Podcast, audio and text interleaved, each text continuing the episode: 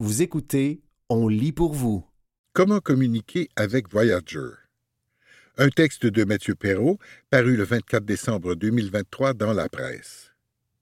Madeleine Gagnon demande Comment fait-on pour garder contact et même intervenir en cas de problème avec des sondes spatiales situées aussi loin que les deux Voyagers C'est un travail de moine qui nécessite l'utilisation des plus grands télescopes sur Terre. À cette distance, il faut 45 heures pour qu'un message voyage jusqu'à Voyager et que la réponse de Voyager revienne sur Terre, explique Linda Spilker, chef scientifique du programme Voyager à la NASA on ne peut envoyer que quelques centaines de bits par seconde, alors il faut choisir avec soin la composition des messages. Lancés en 1977, les deux sondes Voyager ont quitté le système solaire en 2012 et 2018.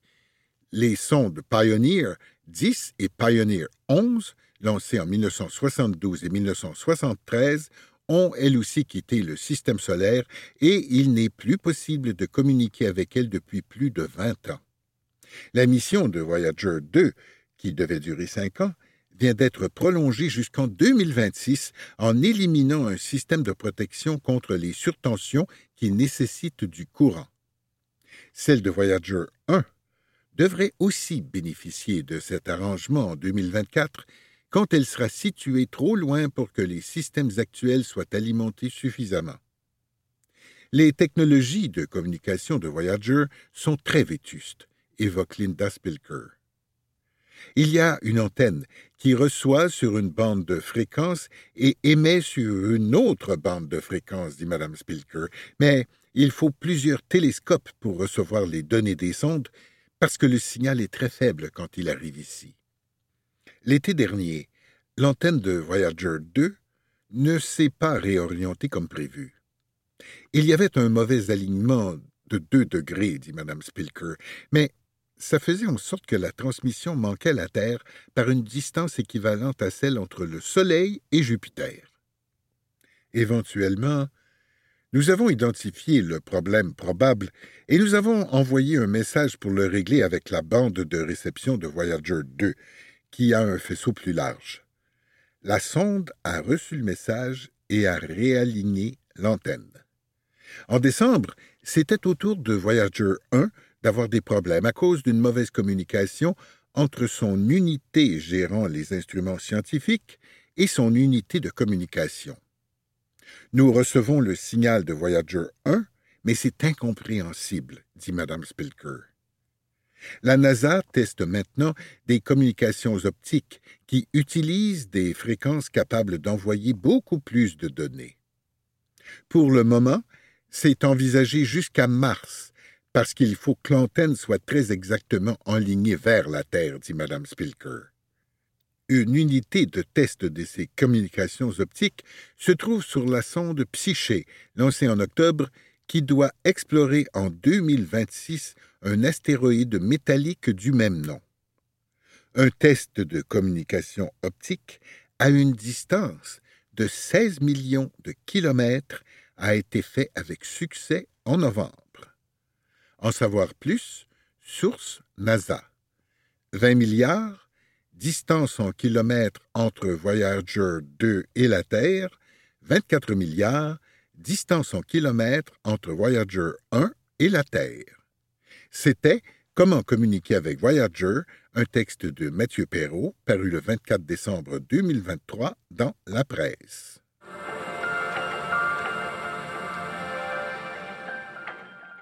C'est toujours dans notre pensée. Un texte de Marie-Claude Malbeuf, paru le 28 novembre 2023 dans La Presse. Plus les adolescents québécois vapotent de la nicotine de façon fréquente, moins ils se sentent bien.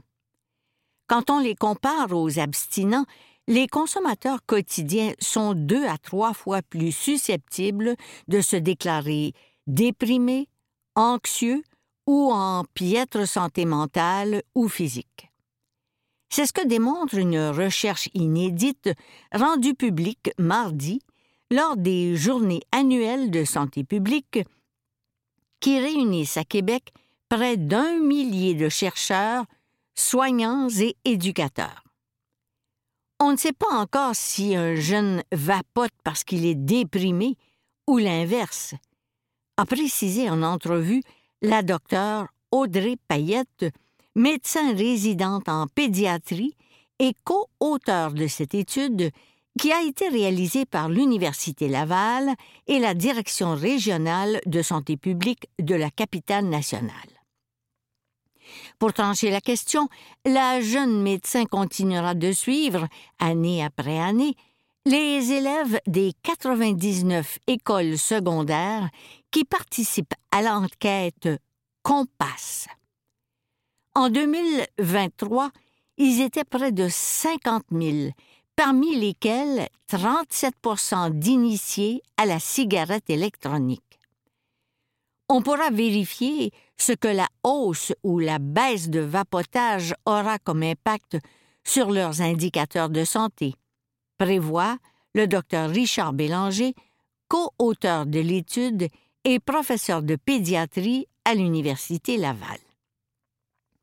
De multiples études de cas décrivent déjà des pneumonies, des bronchites, des pneumothorax et exacerbations d'asthme associées au vapotage, rappelle le docteur Richard Bélanger. Le processus de chauffage produit des dérivés potentiellement nocifs. Nos poumons et notre bouche ne sont pas faits pour ça, ajoute le médecin se réveiller la nuit pour vapoter.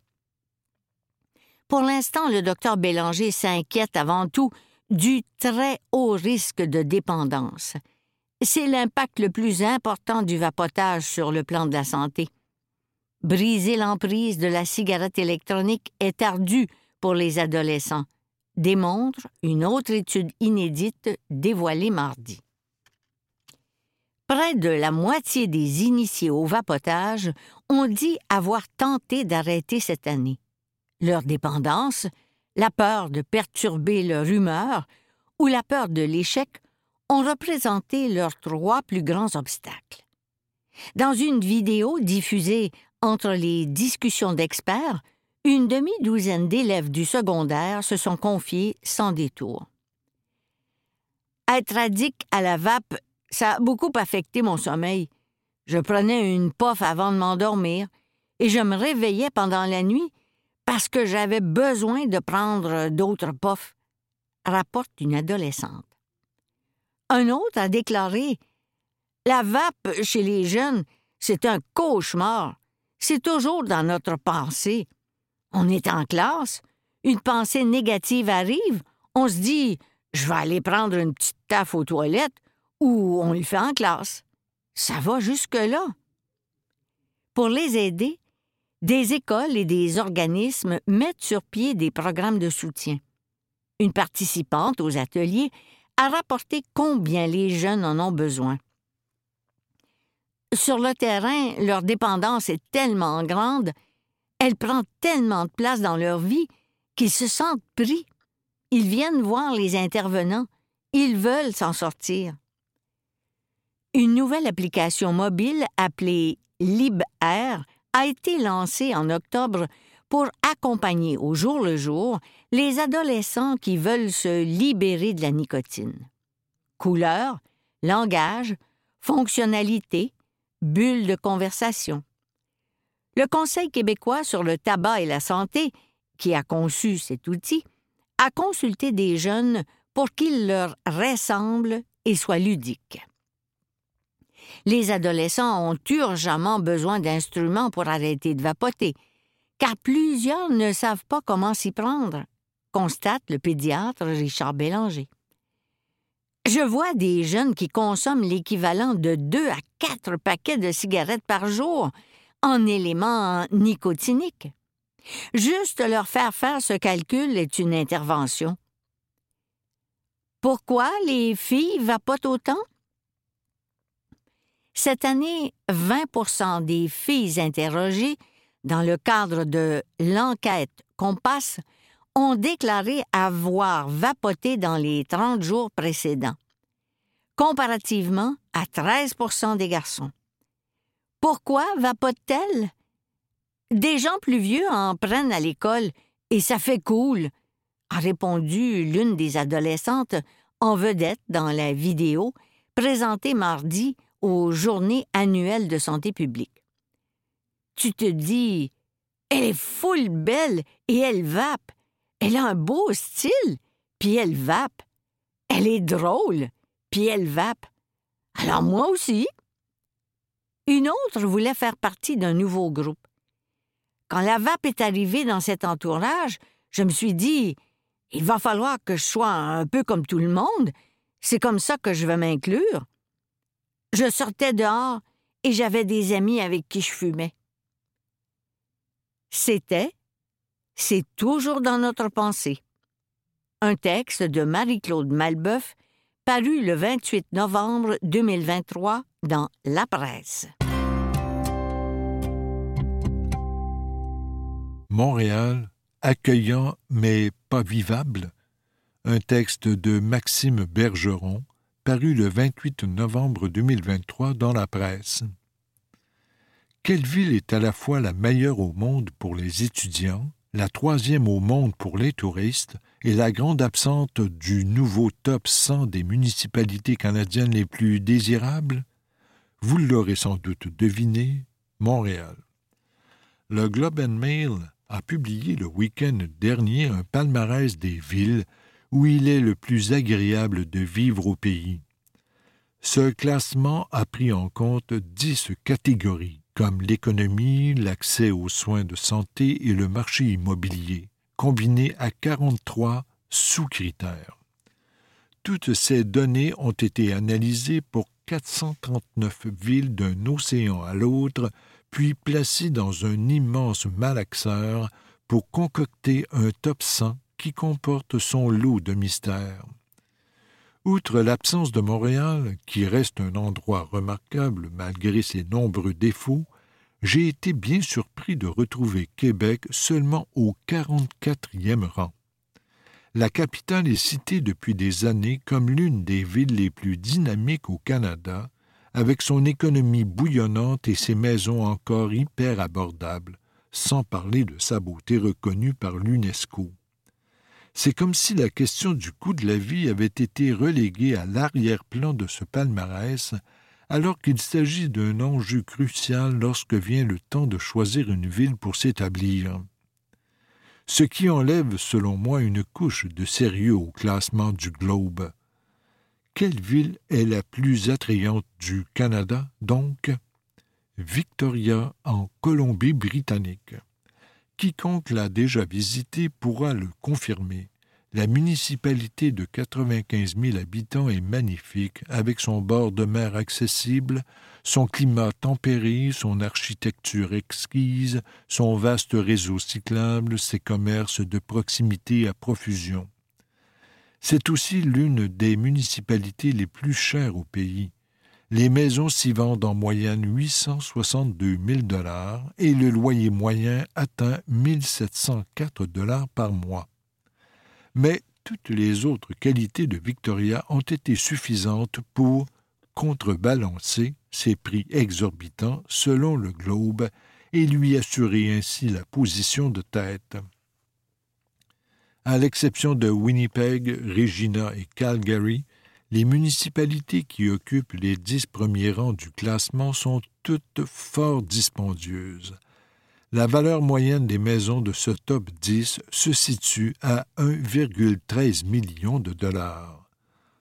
Comment se positionne le Québec dans ce palmarès bien canadien? Pas très bien. On trouve seulement douze villes québécoises sur cent et les mieux cotés sont loin d'être les plus abordables. Dans l'ordre, il y a la riche enclave montréalaise de Mont-Royal, en onzième position, prix moyen des maisons 1,4 million, suivi de l'encore plus cossu Westmount en 16e place, prix moyen 1,8 million, et de Rosemère en 30e position, prix moyen 665 000 dollars des villes splendides mais qui sont loin d'être à la portée de toutes les bourses. Plus bas dans le classement, au 44e rang, se trouve Québec, où le prix moyen des maisons est d'à peine 339 000 dollars. C'est l'un des rares endroits où les jeunes familles de la classe moyenne peuvent encore acheter une maison sans s'endetter jusqu'au cou. À preuve, révèle le Globe, à peine 16% des ménages de la capitale consacrent plus du tiers de leurs revenus à se loger. Aveu, je consulte régulièrement les sites d'annonces immobilières pour réduquer toutes ces belles unifamiliales que je pourrais m'offrir à Québec pour le prix d'un demi-condo montréalais. Les critiques ont fusé depuis samedi dans la section des commentaires du Globe, certains dénonçant par exemple l'absence des villes des maritimes. C'est un classique. Personne n'est jamais content, sauf ceux qui sont au sommet. Il y a quand même des aspects intéressants dans ce classement interactif. On peut, par exemple, choisir la meilleure ville selon ses goûts personnels, en fonction d'une série de critères. Un bel exemple de journalisme de données bien exécuté, qu'on soit d'accord ou non avec les conclusions. Ce qui nous ramène à Montréal et, de façon plus large, à la validité des palmarès de tout genre sur les meilleures villes publiées pratiquement tous les mois. J'ai tendance à toujours prendre ces classements avec un énorme grain de sel. Leur méthodologie est souvent opaque, voire inexistante, et les critères utilisés sont aussi élastiques qu'une boule de pâte à modeler. Rappelons-nous, par exemple, que le magazine Time Out a choisi la rue Wellington, dans le quartier montréalais de Verdun, comme la plus cool au monde en 2022. Sans vouloir porter ombrage aux fiers Verdunois et à leur pétillante artère commerciale, ce choix en a laissé plus d'un songeur, moi inclus. Au gré des classements, Montréal apparaît tantôt comme un chef-d'œuvre magistral, tantôt comme un cancre absolu et souvent dans un entre-deux beaucoup plus réaliste que la 142e position que lui a accordé le Globe and Mail le week-end dernier. Quelques exemples en vrac la métropole a été citée au 60e rang parmi les meilleures villes au monde par la firme Résonance en octobre. Toujours le mois dernier, Lonely Planet nommait Montréal comme troisième destination touristique mondiale à visiter, grâce à son offre culturelle foisonnante et à sa scène gastronomique survoltée. En mars, Montréal était classé par un site australien comme la meilleure ville étudiante du globe, devant 338 autres municipalités de 85 pays. Preuve qu'il faut toujours observer ces classements avec un bémol. Montréal a aussi été nommée ville la plus intelligente de la planète en 2016 cette même métropole qui n'arrive toujours pas à doter son système de transport en commun d'une application de paiement mobile en 2023. Comme quoi, il faut en prendre un peu et en laisser beaucoup, avec ses mille et un palmarès. C'était Montréal, accueillant mais pas vivable, un texte de Maxime Bergeron paru le 28 novembre 2023 dans la presse.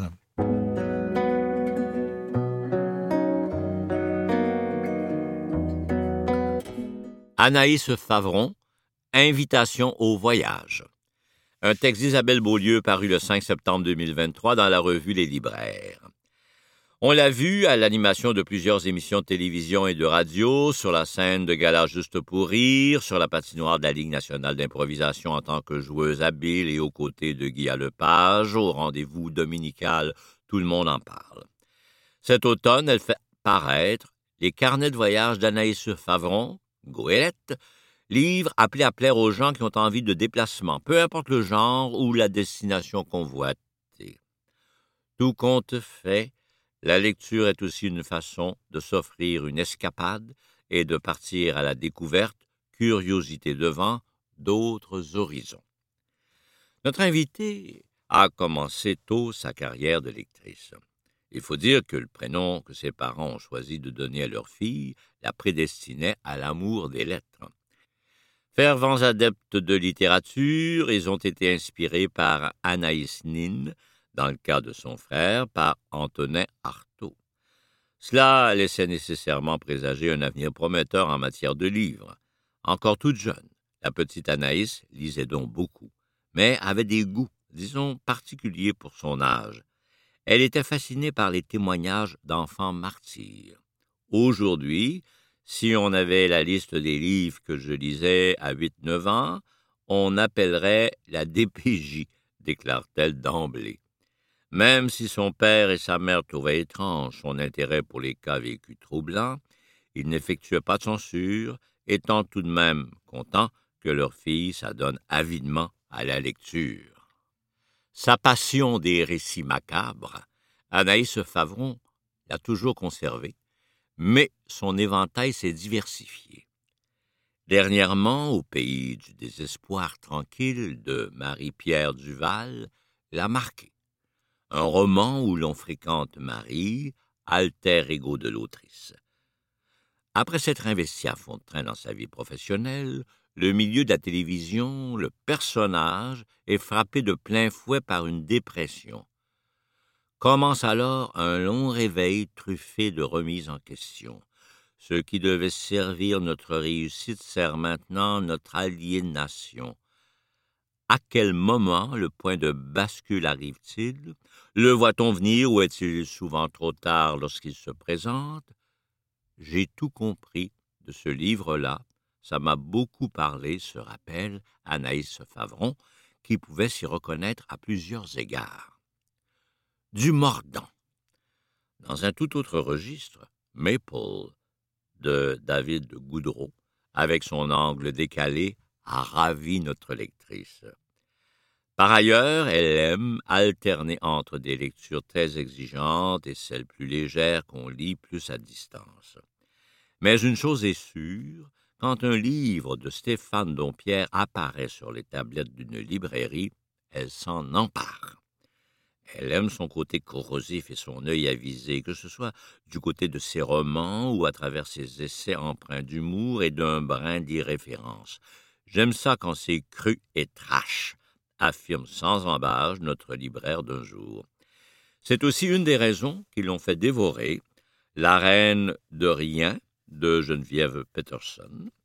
Toutes les filles au gym sont plus belles que moi, même les vieilles madames grosses qui font semblant de faire de l'elliptique parce que leur médecin de famille leur a dit qu'elles mourraient du diabète de type 2 si elles continuaient à rester assises sur leur cul.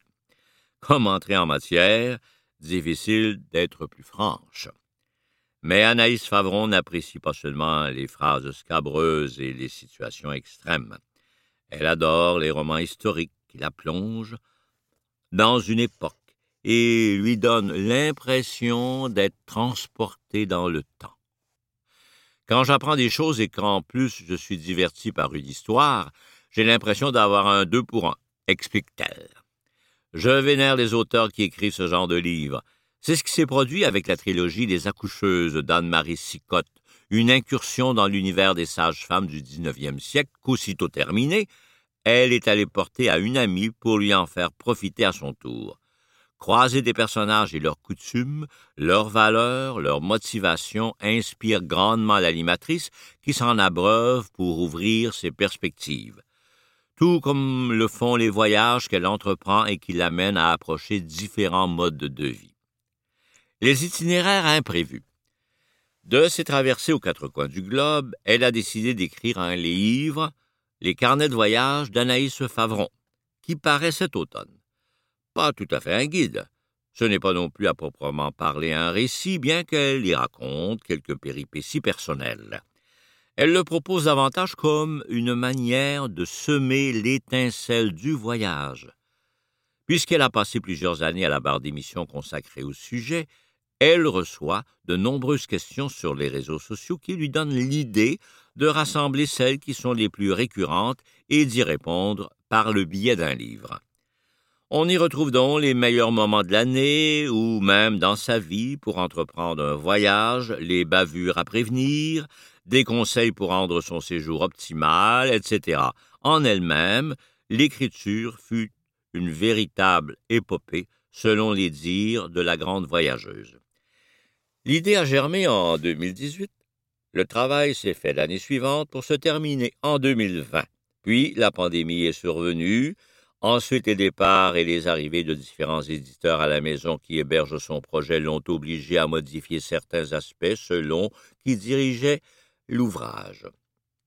Plus les années passaient, plus son propre regard changeait, ce qui l'a aussi conduit à apporter des variantes, si bien que le livre de départ ne correspond plus du tout à ce qu'il est finalement devenu.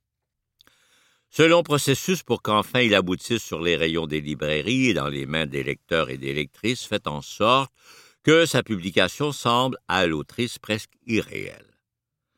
Un peu comme les voyages, l'aventure peut être jonchée d'une multitude d'aléas, mais aura valu la peine. Même si Anaïs Favron est une exploratrice du monde entier, par réflexe, elle se tourne d'abord vers la littérature québécoise. Récemment, elle s'est intéressée à Là où je me terre de Caroline Dawson, un récit qui a beaucoup fait lire et dans lequel l'autrice raconte son parcours d'immigration, autre forme de périple, le voyage d'une vie celui-là. Même chose quand il s'agit de romans graphiques parlant notamment de Vers d'autres rives de Dany Laferrière, qu'elle a eu la chance de côtoyer et dont elle admire l'intelligence et la simplicité. Cette réunion demeure hypothétique, mais elle voudrait avoir l'occasion de rencontrer la Française Catherine Pancol pour discuter de sa trilogie Les yeux jaunes des crocodiles. Je les ai dévorés, ces livres-là, s'exclame-t-elle. Je sais que c'est cliché, mais j'assume tout à fait les clichés. Il y avait du stock là-dedans, de l'action à chaque page, et je m'assoirais bien avec l'auteur pour jaser. Quant au livre le plus significatif d'Anaïs Favron, il nous était réservé pour la fin. Cadeau de son père, alors qu'elle avait environ douze ans, le grand cahier d'Agota Christophe figure au sommet de son palmarès. Un roman dur où des frères jumeaux doivent apprendre à survivre dans un contexte de guerre, mais qui apporte d'importantes réflexions sur la nature humaine. Lui, elle le conserve précieusement dans sa bibliothèque et le relit au moins chaque décennie. C'était Anaïs Favron, Invitation au voyage, un texte d'Isabelle Beaulieu paru le 5 septembre 2023 dans la revue Les Libraires.